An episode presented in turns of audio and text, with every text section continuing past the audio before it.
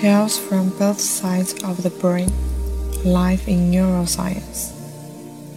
双脑记，认知神经科学之父加扎尼加自传。中文版序。告别弗洛伊德时代。我出生于一九三九年，也正是在那一年，西格蒙德·弗洛伊德去世了。那个年代流传着很多荒诞可笑的理论。用于解释人类心理活动的本质到底是什么，而当中有许多都出自弗洛伊德的空想。但是弗洛伊德终究是一位生物学家，同时也是一位还原论者。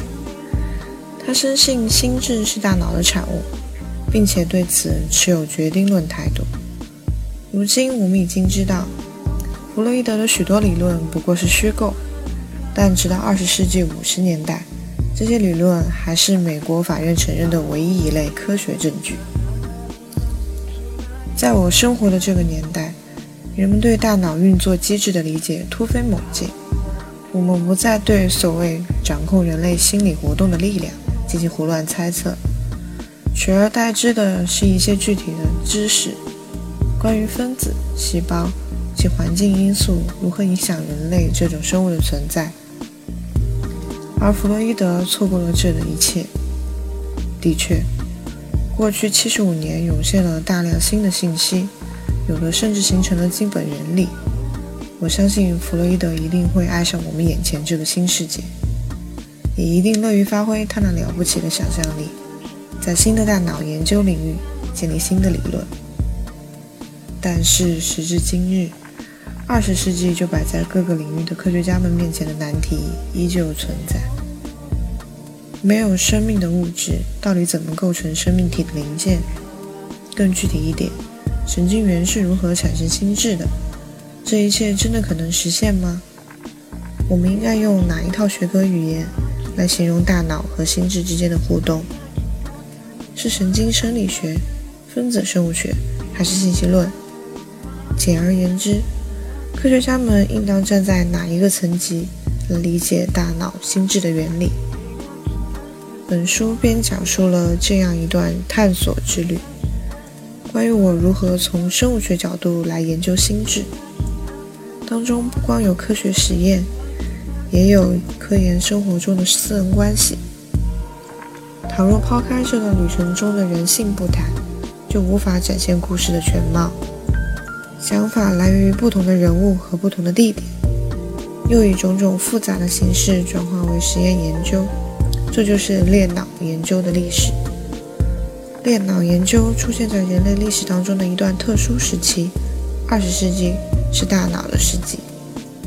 在过去五十年里，大脑开始向我们吐露它的秘密，这些秘密成就了一批令人兴奋的研究项目。目的即为解码我们人类的思考方式和行为理由，以及精神疾病的症结所在。二十一世纪则是收获果实的世纪。放眼全球，科学家、工程师、政治家和慈善家们都已经意识到，对大脑的理解将全面改变人类生活的质量。美国发起了一个名为 “Brain” 的脑研究项目。这是一个全美范围的公司合作项目，旨在加速革新性神经科技的发展。欧盟启动了人类脑计划 （Human Brain Project），目标是绘制人类大脑图谱。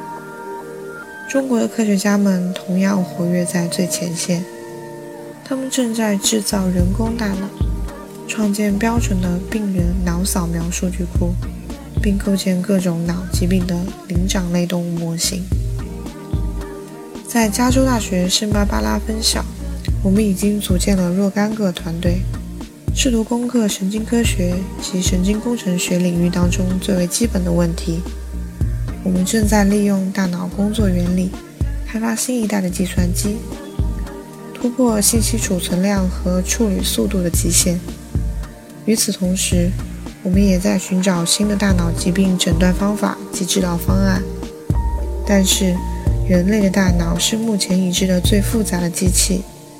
想要解开大脑的谜团，就需要集结来自不同科研机构乃至不同国家的力量，形成更为庞大的团队。